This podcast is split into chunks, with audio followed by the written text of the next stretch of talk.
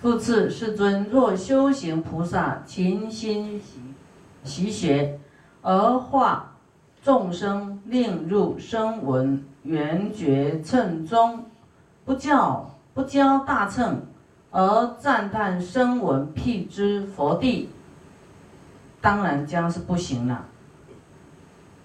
再来专习熟地啊，就是世间的这一套啊，啊，专门学习世间的这些事情呢，舍弃圣意，圣意地法门，舍弃了这个圣意地法门，掩覆大乘啊。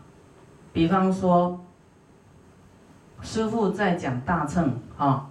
啊，有人就来插嘴讲一些世间的东西，那那你你你你就不好了，啊，就是不能用世间来覆盖大乘，世间的这些来覆盖大乘就对了。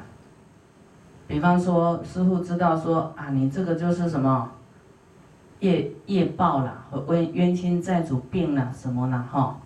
还是说啊，你这个有罪障要忏悔啦，什么啦？那有的人就给你转话题啊，这要去看什么医生啊？这要怎么样怎么样？要吃什么呢？有没有？用世间的这个来来来来把你盖掉，这这不是这样子，不能这样子。啊，菩萨就是考量每一道的众生，那些亡灵，你不救他，你人会好吗？就每一道你都要去帮他考量，要平等。有一些是业障病、冤亲债主病，不是看医生啊，吃什么药会好的啊。啊，一般人都不会想那个啊，想这业障病、那个冤亲债主病，反正问师傅，师傅又要我做功德，我要先去看医生了，有没有？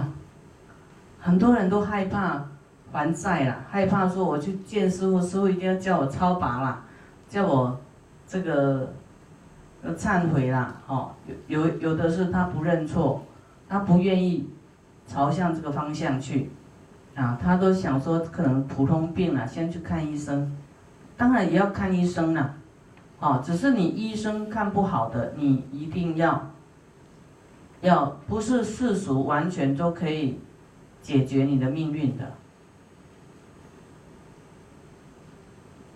所以我们要大乘哈，不要用世间法来覆盖大乘。